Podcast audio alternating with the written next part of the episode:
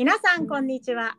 このポッドキャストでは海外で日本市場を育てるあるいは日本でインターナショナルパーソンを育てる方法をお話ししています。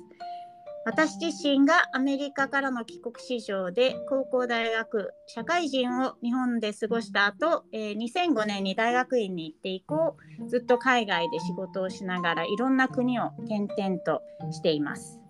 でそのいろいろ働いた先の一つにインドネシアがあったんですけども今日はそのインドネシアに私が2年ちょっといた時にお友達になった美穂さんをゲストとしてお招きしています。なので今日はイエーイインタビューです。でたまたまなんですけども子供が小学校3年9歳の男の子がいるっていうところがちょっと共通点があったので今日のインタビューは小学校の比較ヨーロッパはスウェーデンの小学校の比較をしたいと思います。でもまず自己紹介お願いします。はい、はじめまして。えっ、ー、と、飯原美穂と申します。私が2009年の時にはインドネシアにあの国際協力のコンサルタントとして行っていました。でこれまで今インドネシアだとか、まあ、あのアフリカのガーナあと、えー、ネパールとか、えー、ベトナムとかですね他の東南アジアでもあのずっと働いてたんですけれども、えー、2011年に香川県にあの戻ってきてでもう10年以上香川県に住んでいます。で、えっと、結婚されて子供を産んだのもなので香川県ですよね。そうですね。はい。地元の方と結婚したんですか？はい。土着民族と結婚しました。昔からの知り合いじゃなくて。いやいやいや、香川に帰ってきてから知り合った人ですね。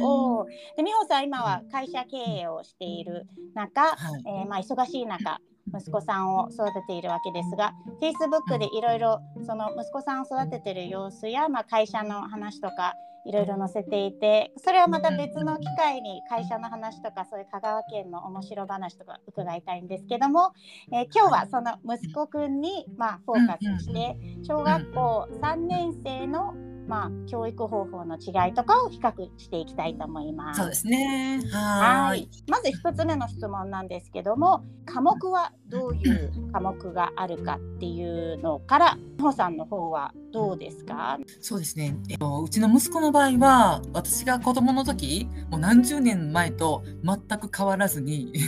小学校3年生なんですけど、もう国語、算数、理科、社会、図工、体育、あと給食。っていう感じですね。でもうあの子どもたちは前を向いて先生の意見を聞いてで、まあ、手を挙げて発表するっていう感じでほぼほぼ昔と変わらない教育方法は体験入学で、うん、その、神奈川県の学校に自分の行った小学校にあの息子くんを入れたんですけど、うん、もうなんか授業のやり方とかこの字型に座ったり、うん、なんか朝1分間スピーチとかやらされてたりしてあと先生もなんか子供を刺さないで子供同士で声かけをするみたいな。感じでだいぶちょっと変わったなという印象はあるんだけどもしかしたらまあポツポツとそういう小学校も出てきてって感じだけどそういう様子はなくもうまるっきり一緒みたいな感じですね。なんかこのポッドキャスト始まる前に香川県ってどんなところって聞いたら、うんうん、なんか保守的閉鎖的な田舎ででもすごく素敵なバックグラウンドが映ってるところを見るともう美穂さん今話してる時後ろは瀬戸内海のね綺麗な海が見えてるんですけどそういうところはなかなか田舎な感じなわけですね。そうですねなかなかねまだ教育分野が一番こう発展したりとか変わるのが遅いかなっていうのは感じますね。うんそっかそっか。で一方でスウェーデンは多分まあ世界的に超先を行ってるっていう感じなんですけど行き過ぎてたまにちょっと効率化しすぎて失敗っていうこともよくあるんですけども、まあ、小学校3年生の授業もだいぶ変わってきてその国語と算数なんでスウェーデン語と、えー、算数はずっとまあ1年生の時からやっていて、えー、3年生からまあ理科と社会が追加されてる感じなんですけど理科というふうに呼ばないでその技術とかテクノロジーっていうふうに変わっているのでその多分考え方が変わっていてなんか将来役に立つみたいなそういうテック系な話を理科としてやっているっていうのが一つとあとはですね、なんかあの工作も昔だったらなんか中学からやり始めているその何て言うんでしょうなんか機械を使って木を切るみたいなそういうやつ。そういうのをなんか2つぐらい科目であるみたいで、なんでもうカーペンタリングって言って大工さんみたいなやつとあとなんかそのテクノロジー系のなんかそういう授業もあってで社会もなんでその社会というふうに呼ばれずにもっとなんかカレントイベントみたいな感じでなんかニュースを読んでこう今の話をどんどんしていくっていうのがなんか結構その日本だとまず歴史を習ってから今の状況について話し合うっていう近代を56年生でやる感じだとも覚えてるんですけどもなんかどちらかというと今の話を結構するのでネイトに参加するかしないかとか、まあ、スウェーデンの場合だと。あとプーチンの話とか今だとイスラエルの話を学校で結構すぐしてで帰ってきて意見を述べるみたいな感じで結構どんどん科目のやり方変わっていて今は9個科目があるみたいなんですけど、まあ、あと英語ですね。英語が一応小学校3年から始まってでみんなもう YouTube 見まくってるんで英語を普通に喋れるんですよね。なんかスウェーデンの国、ちっちゃい国だから英語習わないと。その社会に通用しなくなるっていう気持ち心構えがあるから、あとはまあそのスウェーデン語をしゃべるよりも英語をしゃべったがかっこいいみたいに思ってる子たちももしかしたらいるのかもしれないけどそういう感じですね。はい、そうで授業の様子ってなのでもう昔から変わらないですよね日本だと4時間朝午前中にあって午後は5時間目までか6時間目までですよね。そうですね。うんうんうん、変わらないですね。でうちの息子に聞いた時は日本の時間割とこっちの時間割どう違うかって言ったら一番言ってたのはその休み時間が日本の場合短いっていうふうに言って5分休みと20分休みとあとお昼休みがあると思うけどなんかそういうのがもっとなんか結構短すぎてそれその自由時間がないっていうふうに言っててなんで多分まあちょっとだけ多めにあるとかそういう感じなのかもしれないんですけどあとなんか結構早弁していいっていうまあ給食に話がつながっていくわけですけど10時とかお腹すくじゃないですか。その時になんかフルーツとか食べていいみたいになっていてとにかくもう血糖値が下がらないように 子供にストレスにならないようにしてる一方ちょっとソフトすぎてお腹すくともうなんか go crazy する民族だなみたいな感じなんですけど給食は何かあります？香川県の給食美味しそうですけど。そうですね。でも今はなんかこう中央給食って言って、どっか違うところで作られて、で、それをこう食べるので、ちょっとこう少し冷えてしまっているのと、あとまだ黙食が続いてるんですよね。今も？今も、だからね、かつてはもう給食ってみんなで喋って一番楽しい時間だったのに、うん、なんか前を向いてこうさっさと食べないといけないのでっていうふうに聞いてもう入学した時からコロナの影響で黙食だったのが今もまあ、習慣的に続いているっていう。うん。えー、それ習慣的っていうのはまだコロナを心配してってこと、うん、あでも確かにマスクをしてる子供もいるし、うんこっちだと本当考えられないのは北欧とか北ヨーロッパは特にその子供に対してなんかストレスをた、あね、与えないっていうのがもう全ての、ね、大事なところ一番大事なところなのでそのそれでもさわさりながらドイツに行った時はコロナの時に、まあ、半年ぐらいだったかな。同じように黙食というか。ね喋んないでマスクを外す時間帯が給食の時間だったからその時はあんまり喋んないでっていう風にやってたけど半年間やってもうなんかポリティカルもうなんかレボリューションが起きそうな感じに親たちが超文句言ったのでそれは長続きはしなくってでスウェーデンの場合はまあなんか子どもたちはもう大丈夫だから子どもたちにはもうねあのもうコロナになってもらって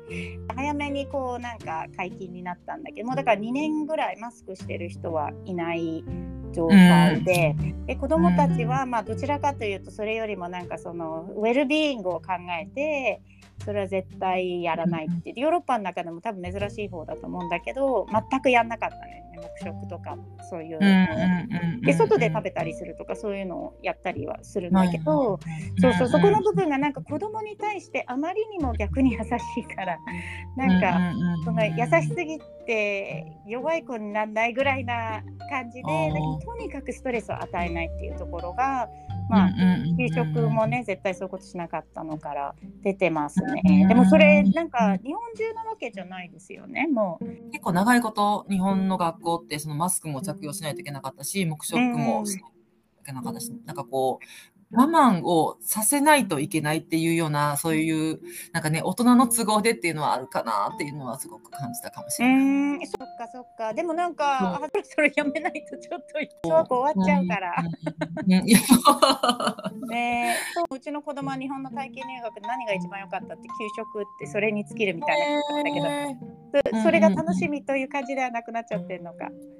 うん、今はね。こっちだとね宿題全く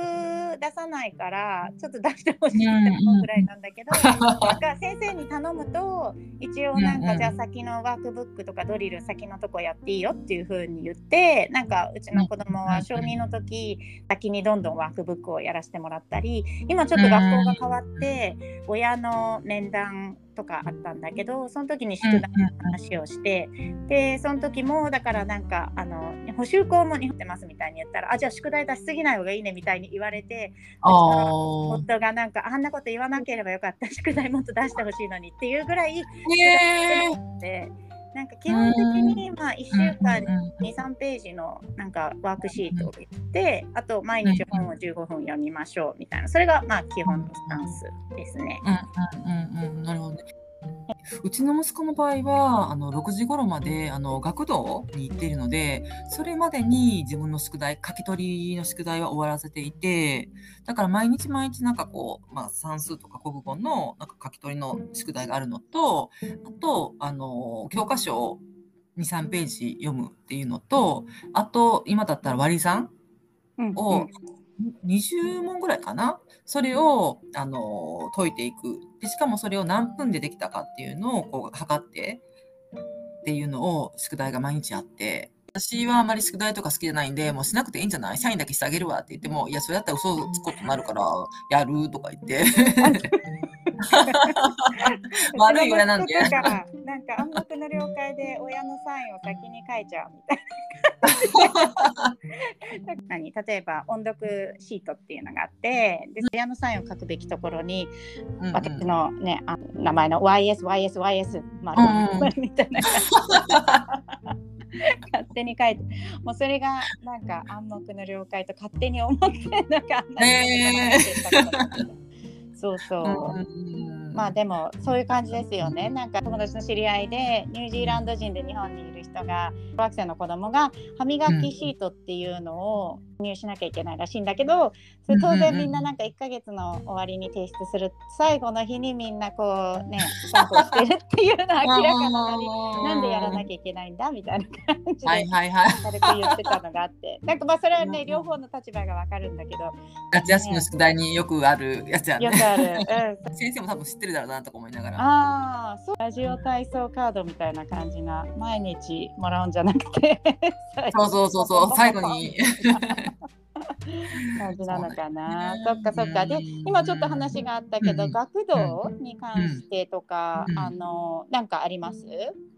学童に関してはまあねやっぱり今あの仕事をしているね、両親ともに仕事をしている人が多いので、なので学童で見てもらえるっていうのはすごくありがたいっていうのはあるんだけれども、ただ一方で、ちょっとこう、過保護的なものがあって、例えば、あの、夏休みの間はすごく暑かったんで、その熱中症アラートが出ている時には外遊びは禁止ってなってたんだけど、もう先週ぐらいまで外遊びができなかったみたいで、もう涼しいのに。ああ、もうちょっと子供はね、外で遊んで遊ばせてあげたらいいのにねっていうのはすごく思ったかもしれない。雨でにしたら今年は長めな夏だったっていう感じで、夏は寒かったんだけど、うん、その9月普通もう一気に10度とかになるところがもう17、8度ぐらいずっとあって、でこう10月になってから突然また寒くなってもう朝は5度。夜4時半だと真っ暗になるっていう感じなので、えー。今まあできるだけサッカーの練習とか体育とかも外でやってるんだけど、もうそろそろ全部中になって体育館に変わると思うんだけど外にやってられる間はもう外っていう風になってるんで当然雨が降るんですよね、ここら辺は。もう北ドイツとかスウェーデンとかは。だから昨日もサッカーの練へー習、土砂降りの中、みんなうん。9歳の子たちがやっていて、交互のまるで逆？なんで、なんかその、えー。学校の普通の授業に関しては、もう本当に子どもたちにストレスのないように優しくやってるんだけど、なんかこういったその外でのアクティビティってのはもう大雨の中でももうすごいちゃんとしたレインギアを着てで1時間でも2時間でも試合それを外でやって。だからなんか親がサッカーの試合とか横で見てて屋根がない場合は親がびしょびしょに。暴風の中そう寒いみたいな。そうでもだから なんかちょっとそこがちょっと あのダダブルスタンダードでい意外と面白いなって今ちょっと気づいたんだけど今の小学生って特にコロナ禍で運動不足もあってこううん。ね血液の検査値がちょっと悪かったりとかするので血液の検査値その夏のそれこそあの新聞にも載っててうん。野菜を食べないとかあと運動不足だとうか、ん。ね、生活習慣